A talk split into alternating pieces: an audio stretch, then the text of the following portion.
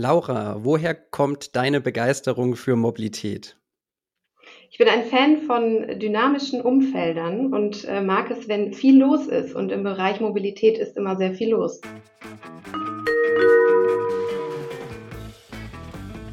Das Team vom New Mobility Planet heißt Sie herzlich willkommen an Bord. Ihre Gastgeber sind Björn Bender von der SBB und Andreas Hermann vom Institut für Mobilität an der Universität St. Gallen. Herzlich willkommen zum New Mobility Planet. Andreas Hermann, mein Co-Host und ich begrüßen heute Laura Brianda von der Deutschen Bahn Connect bei uns. Und äh, liebe Laura, ich äh, freue mich natürlich ganz persönlich, äh, eine ehemalige, sehr geschätzte Kollegin heute bei uns im Podcast zu haben. Du bist äh, Leiterin ähm, Mobilitätskonzepte bei der Deutschen Bahn, bist seit äh, 2018 im Unternehmen, warst vorher Consultant, hast mal ähm, Modern Chinese Studies and Economics studiert. Und äh, ich mag mich erinnern, Laura, du sprichst äh, einige Sprachen fließend, also bist sehr, ich sag mal, kosmopolitisch und äh, international unterwegs. Herzlich willkommen bei uns. Ja, hallo, danke für die Einladung. Jetzt hatte ich schon gesagt, äh, Leiterin äh, Mobilitätskonzepte. Ne? Wenn ich mal so ein bisschen zurückdenke an die Zeit, in der wir äh, zusammengearbeitet haben, ne? da ging es viel um Sharing und um intermodale Angebote und so weiter. Vielleicht kannst du mal zu Beginn so ein bisschen äh, ausführen, wo ihr heute steht und, und was so die Hauptthemen sind, die euch heute umtreiben. Ja, sehr gerne, Björn. Genau, also wir als DB Connect beschäftigen uns ja schon seit, äh, seit geraumer Zeit als Bahntochter mit ähm, vor allen Dingen dem Thema ähm, Fuhrparkmanagement. Das heißt, ursprünglich kommen wir aus der Ecke, dass wir ja alles rund um die vierrädrigen Fahrzeuge der DB managen. Und dann ist irgendwann hinzugekommen ähm, unser Sharing-Geschäft, allen voran unsere Bike-Sharing-Systeme, nicht nur Call Bike, sondern auch viele städtische Fahrradvermietsysteme, die wir betreiben ähm, und unser flinkster Netzwerk. Das heißt, wir sind ja auch im Carsharing-Bereich sehr aktiv. Und ähm, was jetzt eben seit zwei Jahren ähm, der neue Bereich ist, den ich mit aufbauen darf, ist ähm, der Bereich Connected Mobility. Das heißt, wir als DB haben ähm, entschieden, dass wir uns jetzt mehr damit beschäftigen müssen, wie wir denn diese verschiedenen Mobilitätsformen, die wir innerhalb ähm, des Unternehmens haben, wie wir die bestmöglich vernetzt bekommen. Und ähm, da geht es natürlich einfach darum, das Ganze äh, so nutzerfreundlich wie möglich und so digital wie möglich zu machen. Das heißt, wir beschäftigen uns damit, ähm, wie wir digital unsere Sharing-Produkte miteinander vernetzt bekommen. Wenn man so ein bisschen liest über, über, über die Aktivitäten, Laura, sind so immer ein paar Dinge, die, die, die, die uns äh, ähm, in die Augen kommen. Ne? So Bonvoyo, Mobilitätsbudget, man liest viel über Curbside Management. Kann, kannst du so ein paar, zwei, drei konkrete Dinge mal ähm, ausführen, die ihr, die ihr macht? Gerne. Also genau die zwei Themen, äh, Björn, sind die, die mich gerade allen voran sehr stark umtreiben. Das heißt, Mobilitätskonzept ist natürlich ein großes Wort und digitale Mobilitätslösungen ist ein riesengroßer Bereich. Und wir haben uns auf diese zwei Themen ähm, spezialisiert. Also zwei Produkte ähm, haben sich herauskristallisiert. Das eine ist eben unsere ähm, Bonboyo App, die wir jetzt seit mittlerweile drei Jahren entwickeln. Da sind wir, haben wir letztes Jahr sehr erfolgreich ähm, den, den Markteintritt äh, geschafft das heißt, wir haben wirklich erste Kunden, die unsere App benutzen. Bei der App geht es darum, dass Arbeitgeber ihren Arbeitnehmern ein Mobilitätsbudget zur Verfügung stellen als Alternative oder Ergänzung zu einem Firmenwagen, weil man eben einfach gemerkt hat, oder wir auch beobachten, dass ähm, eben zunehmend Interesse von Unternehmen daran besteht, eine Alternative einfach zum, zum Auto ähm, zu schaffen, möglichst nachhaltig ihre Mitarbeiter mobil zu machen. Ähm, und das war so der Anstoß, warum wir ähm, die Mobilitätsbudget-App entwickelt haben. Ähm, das ist das eine Thema. Ähm, das zweite Thema ist, äh, wie du gerade schon auch gesagt hast, das Thema Curbside Management. Das heißt, äh, hier sind wir ähm, auch noch sehr frisch. Da sind wir gerade direkt dabei, den, den, den Markt ähm, zu durchdringen. Und da haben wir eine digitale Lösung entwickelt, die ähm, Städte und Kommunen mit den Mobilitätsanbietern näher zusammenbringt. Ähm, und hier geht es darum, dass man äh, Mobilitätsflächen digital mit unserem Tool managen kann. Bedeutet, wir haben ähm, eine, eine digitale Anwendung entwickelt, wo Städte und Kommunen ihre Zonen und Flächen einzeichnen können und äh, damit eben die Mobilitätsanbieter, Sharing-Anbieter jeder Art, E-Scooter, Bike-Sharing-Anbieter, wie auch immer, sehen können, wo dürfen denn meine Kunden unsere Produkte eigentlich abstellen. Und das soll eben verbessern. Ähm, wir kennen das jetzt schon seit ähm, auch so zwei, drei Jahren, dass ja sehr viele ähm, Bike-Anbieter in die, in die Städte in Deutschland, ihr kennt das in der Schweiz mit Sicherheit auch, ähm, aber die den deutschen Markt geflutet haben und man einfach festgestellt hat, es ist viel zu viel, es ist viel, vielerorts chaotisch. Und da wollen wir eben mit unserem Produkt Curbside Management Abhilfe schaffen. Äh, äh, Laura, ähm, wenn wir jetzt so in diesen Mobilitätswandel ähm, draufschauen und diese Themen uns angucken, die, die du jetzt ähm, forcierst, da habe ich immer so ein bisschen den Eindruck, ähm, es scheitert häufig oder die Hürden sind häufig auf der Verhaltensseite. Äh, dass die Menschen im Prinzip ähm, das alles irgendwie zur Kenntnis nehmen, aber letztlich sich schwer tun, ihr Mobilitätsverhalten äh, zu verändern. Äh, wie sind da so deine Erfahrungen und, und was für Instrumente setzt ihr ein, um dann die Menschen auch wirklich in diese Sharing-Welt hineinzubekommen? Mhm. Ähm, also ich glaube, ja, es braucht eine Verhaltensänderung und es ist sehr schwer, die zu erzielen, ähm, weil ich denke, dass es durchaus eine Illusion ist, dass Menschen auf, ähm, auf Sharing-Produkte umsteigen, nur der Nachhaltigkeit wegen. Also wir haben viele Projekte gemacht, in denen wir das auch widerlegt haben und natürlich ist ein gewisser Anreiz da. Jetzt sind wir, wie wir hier sitzen, alle sehr sharing-affin und sehr mobilitätsaffin, aber man kennt so dieses klassische Beispiel, wenn jetzt ähm, jemand eher im ländlichen Raum wohnt, äh, Schichtdienst arbeitet ähm, und den interessiert es eigentlich relativ wenig, ob er morgens um vier nachhaltig an die Bahnstation kommt, sondern den interessiert es eben eher, ähm, wie komme ich möglichst schnell und unkompliziert ähm, an, äh, an den Bahnhof. Ähm, ansonsten fahre ich mit dem Auto, ähm, um es mal ganz einfach zu sagen. Das heißt, ich glaube, um wirklich eine Verhaltensänderung herbeizuführen, müssen wir die Angebote verbessern.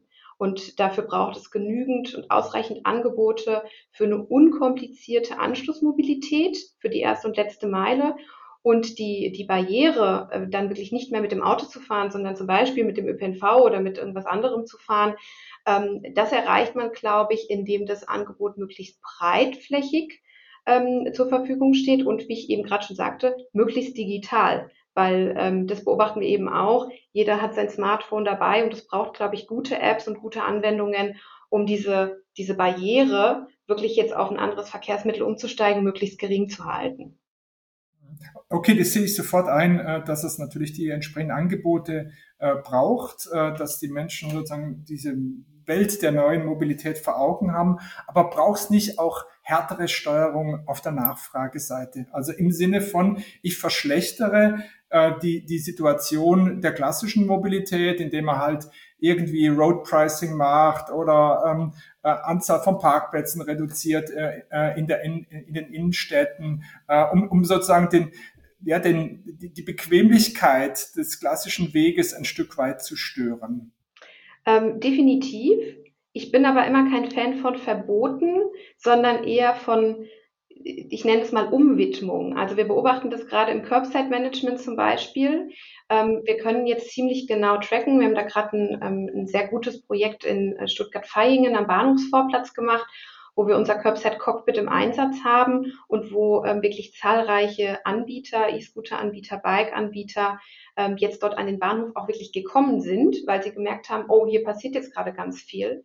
Und ähm, ich glaube, dass der nächste Schritt sein wird, mal zu schauen, wie kann ich denn, anstatt dass ich irgendwie Parkplätze teurer mache ähm, und, und irgendwie ähm, etwas verschlechtere, wie kann ich es denn verbessern, indem ich zum Beispiel Parkplätze umwidme? Also wie viele ähm, wie viele Parkplätze am Bahnhof kann ich denn zum Beispiel zu ähm, äh, Fahrradparkplätzen, zu E-Scooter-Parkplätzen und Abstellmöglichkeiten umwidmen. Ich bin immer ein Fan davon, so in die positive Veränderung reinzugehen, anstatt erstmal irgendwelche Verbote ähm, oder neue Hürden einfach zu schaffen. Es ist immer leichter, ähm, Nutzern ein besseres und neues Produkt an die Hand zu geben, anstatt was anderes zu verbieten oder zu verschlechtern. Es wird ja in dem Zusammenspiel, Laura, sehr stark über die, über, über die Wertschöpfungstiefen, nenne ich es mal, ähm, diskutiert. Ne? Also wer, wer bringt was ein in so ein Curbside-Management, was du eben ja sehr, sehr ähm, illustrativ beschrieben hast. Ähm, Kannst du noch mal so ein bisschen ausführen, wo, wo, wo ihr eure Rolle seht? Ne? Ist es sagen wir, eher in dieser Konsolidatoren-Facilitator-Rolle für die Player, die da sind? Oder ähm, macht ihr das auch ja nach wie vor ganz bewusst, weil ihr natürlich eigene äh, operative Services auch anbietet? Ne? Nehmen wir mal Call a Bike als Beispiel oder vielleicht eher den, den, den Modalsplit am Ende im Zug äh, äh, auf der Nachfrageseite erhöhen wollt. Also was sind da so die, die Ziele und, und, und wie seht ihr eure, ja, eure Wertschöpfungsrolle? Mhm. Ähm, äh, ganz klar, ich sehe, dass wir als Deutsche Bahn, und da spreche ich nicht nur ähm, für, für DB Connect, sondern für die Bahn als solches, wir haben einen ganz klaren Auftrag und eine ganz klare Rolle. Ähm, wir müssen Mobilität nachhaltig verändern. Ähm, und welche Produkte auch immer ähm, hierbei zum Einsatz kommen, also alles, was natürlich dabei hilft, mehr Menschen ähm, äh, anders mobil zu machen als im eigenbesessenen Pkw, das ist eigentlich unser Auftrag als Bahn. Und insbesondere im Thema Curbside Management äh, ist uns das besonders wichtig, dass wir dort ähm, mit allen Anbietern, also sei es aus mit allen E-Scooter-Anbietern, sind wir zum Beispiel gerade in, in Stuttgart unterwegs. Ähm, wir sind dann als DB Connect durchaus klar auch mit unseren Callbikes und Flinks dann mit am Start, haben aber wirklich auch alle anderen Anbieter ähm, dort im Angebot und das ist uns ganz besonders wichtig.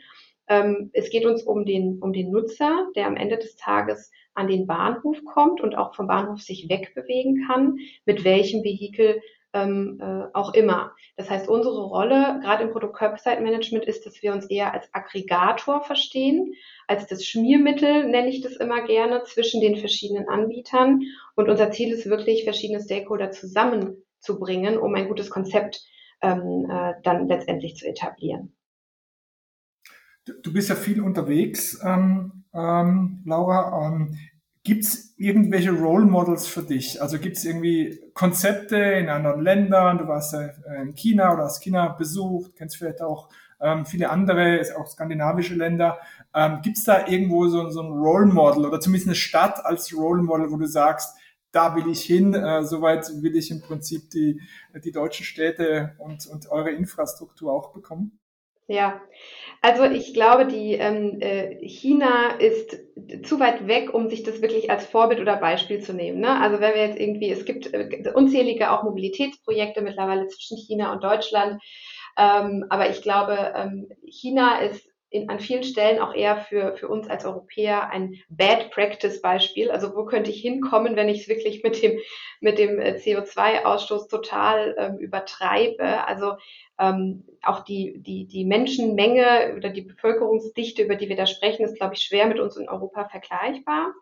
Ähm, was ich glaube ein sehr gutes Beispiel ist, ist grundlegend alles, was in den, äh, in den äh, Niederlanden passiert. Also wir sehen es immer sehr gerne. Ich bin sehr gerne auch privat in, in Holland unterwegs und finde es immer faszinierend. Ähm, es ist natürlich die äh, Fahrradrepublik schlechthin. Die, die Holländer lieben ihr Fahrrad. Ähm, aber ich finde das immer ganz charmant, wenn man sich auch mit den, mit den Holländern unterhält, ähm, dass so dieses, dieses Nachhaltigkeits- Verständnis einfach gefühlt schon immer da war und äh, dort es auch gelungen ist, dass die Bevölkerung das wirklich auch lebt. Ähm, also man fährt nicht nur gerne Fahrrad, sondern man macht es halt auch aus einer gewissen Naturverbundenheit heraus. Ähm, und dort gelingt es zum Beispiel auch in großen Städten wie Amsterdam wahnsinnig gut, wenn man sich die riesen Fahrradabstellparkplätze dort anschaut. Ähm, da gehört es einfach das ist ein Selbstverständnis, äh, was man hat, dass ich eben die erste und letzte Meile mit meinem Fahrrad oder mit anderen Angeboten zurücklege. Und das ist für mich schon ähm, ein Ziel, was ich toll fände, wenn wir das auch bei uns schaffen, dass es einfach sich wirklich in die, in die kulturelle DNA der Menschen ähm, dort aufgenommen wird, dass man einfach selbstverständlich mit einem, mit einem Fahrrad oder mit irgendeinem nachhaltigen Verkehrsmittel zum Bahnhof fährt und nicht mehr mit dem Auto. Du, du kennst die kulturelle DNA Deutschlands, ja? Ähm, wir sind ein Autoland. und vielleicht geht hier in der Schweiz oder wie du es beschrieben hast, in, in Holland äh, natürlich einiges auch leichter, weil es in dem Sinne diese Industrie ja. nicht gibt. Oder diese Lagerbildungen, die wir auch in der deutschen Politik sehen. Auf der einen Seite Bahn um jeden Preis, habe ich manchmal den Eindruck, auf der anderen Seite Automobil ja. und, und keine Kompromisse. Ja? Das scheint mir so ein bisschen ein deutsches Phänomen zu sein, dass wir hier wirklich Stellungskriege haben zwischen den Verkehrsträgern. Leider noch, genau, ja. Also ich glaube, es wird, ähm, es ist ein langer Weg dahin, das definitiv, aber ich ähm, denke, als Role Model lohnt es sich schon immer, jetzt ist, sind Holland und Deutschland nicht so weit auseinander. Also es ist doch immer faszinierend bei einer sehr kleinen Fläche, wie wir sie in Europa eigentlich haben, wie unterschiedlich ähm, äh, dann doch die, die kulturellen DNAs sind. Ne? Ähm, wie ist es denn bei euch in der Schweiz? Ja, da wollte ich dich gerade fragen, wie beurteilst eigentlich das, was der, was, was der Björn hier in der Schweiz macht? Du wolltest mich fragen, Andreas. Genau, nein, nein, ja. nein. Ich wollte die Laura fragen, ah, die Laura. Wie, sie, wie, sie, die Leistung von Björn, der genau für das Thema in der Schweiz zuständig ist, äh, wie, wie er das macht und wie er so wahrgenommen wird international. Das kann man jetzt an dieser Stelle mal klären. Das kann man jetzt mal klären, genau. Ähm, äh, grundlegend natürlich sehr, sehr positiv. Also ich äh, beobachte ja alles, was der, äh, was der Björn da in der Schweiz so treibt. Das ist ja gar nicht so weit weg von dem, was wir machen. Ähm, und ich nehme da grundlegend ähm, äh, die, die Aktivitäten von Björn als wahnsinnig ähm, innovativ wahr. Also äh, beobachte immer sehr gespannt eure ganzen Projekte, ähm, die ihr dort in der Schweiz umsetzt.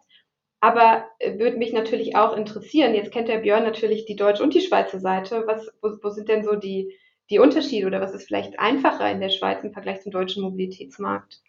Ja, ich glaube, ich glaub, viele, viele Punkte, ähm, Laura, auch als Ergänzung zu deiner ersten Ausführung, ne, haben wir ja so ein Stück weit auch noch gemeinsam die letzten Jahre machen dürfen, ja, oder zumindest gemeinsam profitiert, ne, weil wir Erfahrungen geteilt haben, gerade so im, im Rahmen von New Mobility, ne. Und, und das ist, das ist essentiell, ja, um die Frage auch von Andreas so ein bisschen zu beantworten, aus meiner persönlichen Perspektive, dass wir eben nicht in Europa und schon gar nicht im Dachraum und so weiter so nebeneinander her Produkte entwickeln, innovieren, explorieren, lernen, viel Gelder auch benötigen, viel Invest ja, und am Ende, ich würde sagen, doch an vielen Stellen zu den gleichen Erfahrungen kommen, ja. Also erstmal, erstmal dieser Schulterschluss, dieses Hand in Hand gehen, äh, mit, ich sag mal, in, in, in einem Umfeld, wo es einfach wenig Wettbewerb gibt, ne, weil wir, weil wir, weil wir Kooperationspartner sind, ja. Und das, glaube ich, immer wieder jeden Tag neu zu fordern, auch neu zu akzeptieren und, und auch neue Themenlaucher, so wie du sagst, ne, gemeinsam zu initiieren. Das ist auf jeden Fall erstmal die, die Basis meiner persönlichen Überzeugung, ja. Und, und dann,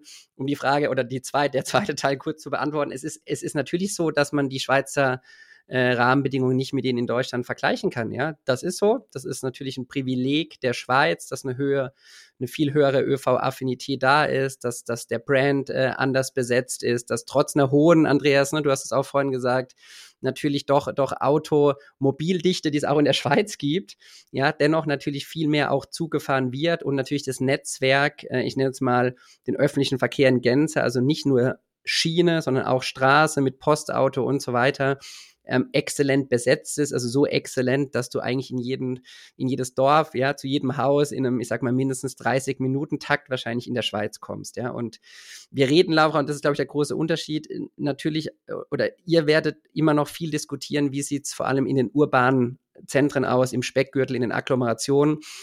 Und der ländliche Raum in Deutschland ist natürlich noch viel, viel schwieriger zu erschließen. Ja, und ich glaube, da liegen so, da liegen so die Haupt, die, die Hauptunterschiede. Vielleicht kannst du dazu noch einen Satz sagen und dann hätte ich aber noch ein, zwei äh, eher persönlichere Fragen für dich. Also sag noch mal kurz was übers Ländliche. Gibt's da irgendwas, was, was, wo ihr gerade dran seid, was speziell für eigentlich außerhalb der Städte gedacht ist?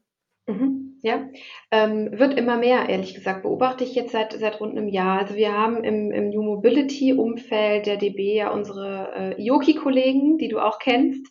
Ähm, und äh, das heißt, alles rund um den On-Demand-Bereich äh, beobachten wir gerade, dass es auch immer mehr ähm, Projekte in eher kleineren Städten, in eher ländlicheren Städten gibt, ähm, wo zunehmend On-Demand-Verkehre gefragt, äh, gefragt sind.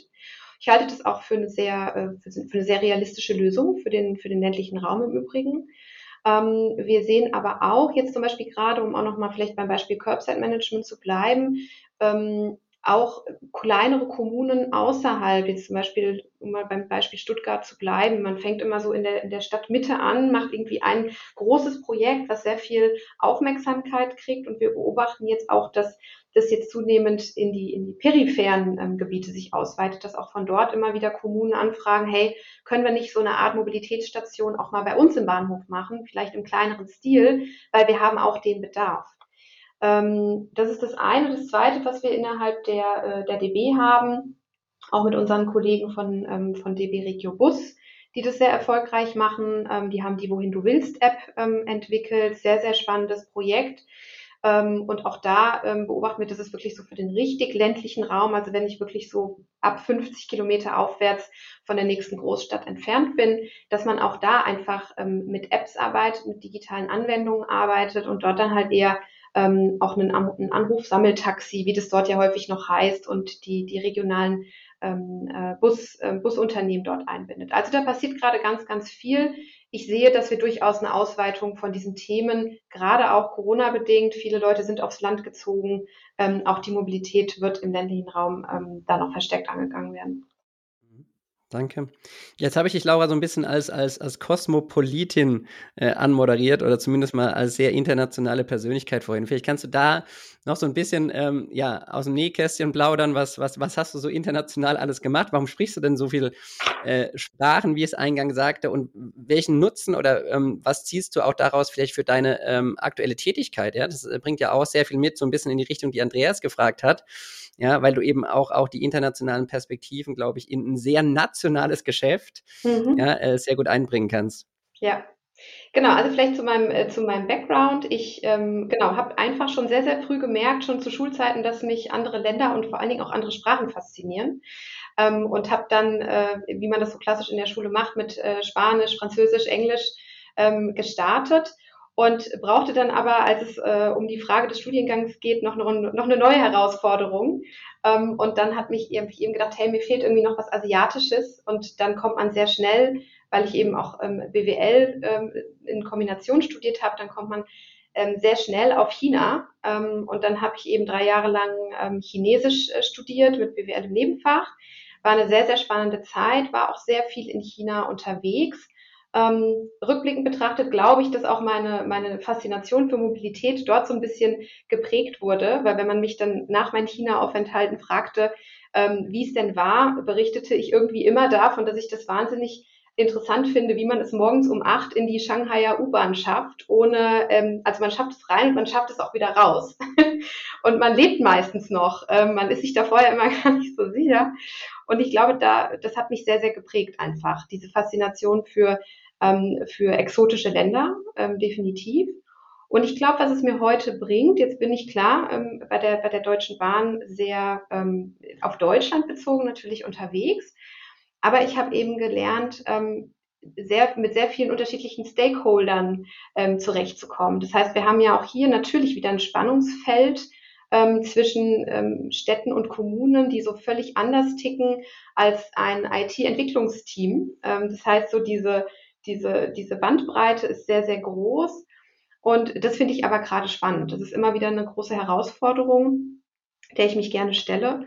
Und das hat mich, glaube ich, ähm, sehr geprägt, dass man immer mit verschiedenen Stakeholdern gut klarkommt und die unter einen, unter einen Hut zu bringen. Also wir nehmen mit, Laura, ähm, inhaltlich, ne, die, die, die SBB, die DB und, und viele andere müssen ähm, noch mehr tun in diesen Themen. Ne? Ich glaube, es geht, es, es geht nur vom, vom, vom Voneinander profitieren. Und ähm, ja, dir wünschen wir, Laura, ähm, wahnsinnig viel Erfolg für, für alles Anstehende. Behalte dir deine Energie, behalte dir den positiven Spirit. Ja, ähm, das war auch nach ein bisschen Zeit, ja, wieder schön äh, zu hören und zu spüren. Alles Gute, Laura. Vielen Dank. Vielen Dank für die Einladung und danke für das Gespräch. Danke, dass Sie uns begleitet haben. Nächsten Donnerstag geht die Reise mit einem spannenden Thema weiter.